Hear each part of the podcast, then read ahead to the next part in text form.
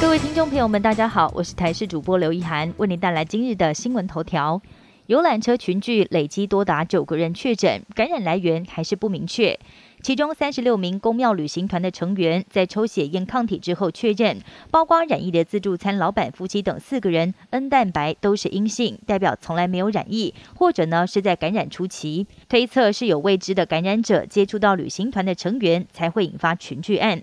另外，也有专家点出，面对国内旅游热，加上明天要开放边境，建议应该在出团前，所有团员都要打过三剂疫苗，或者是进行快筛。对此，指挥官陈时中回应，目前只有建议赶快打疫苗，但是不会强制。位在嘉义的故宫南院，今天早上九点多，一楼大厅跟卖场突然无预警停电。馆方紧急发出公告，表示在中午十二点后，博物馆及展厅暂停开放，并且派人员进场维修。初步研判是电力系统回路故障，但是否跟三天前全台大停电有关，还有待厘清。游客们今天早上突然没有办法进入博物馆内参观，难免略显失望。鲑鱼控的民众最近可能也要失望了，因为不少民众到知名回转寿司争先用餐，却吃不到鲑鱼生鱼片。业者回应，受到乌俄战争的影响，航班数量减少，鲑鱼供不应急，从四号开始暂停供应鲑鱼生鱼片。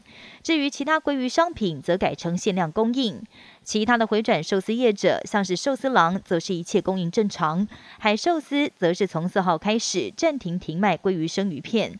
其他餐饮业者无奈地说：“从乌俄战争之后，鲑鱼进口价格贵了一倍，但又不能调涨价格，只好先暂时停卖。”俄罗斯部队持续朝乌克兰首都基辅推进。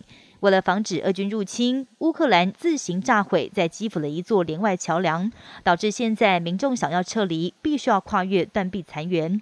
前总统波洛申科穿起军装前来视察，炮轰俄国总统普廷，连老弱妇孺都不放过，简直目无王法。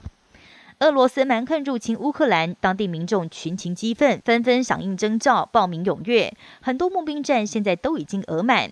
而乌克兰国防部表示，目前已经有六万六千名男性返国参战，就连国际佣兵团的人数也在持续增加。